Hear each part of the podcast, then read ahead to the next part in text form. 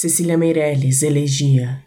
Neste mês as cigarras cantam e os trovões caminham por cima da terra, agarrados ao sol. Neste mês, ao cair da tarde, a chuva corre pelas montanhas e depois a noite é mais clara, e o canto dos grilos faz palpitar o cheiro molhado do chão.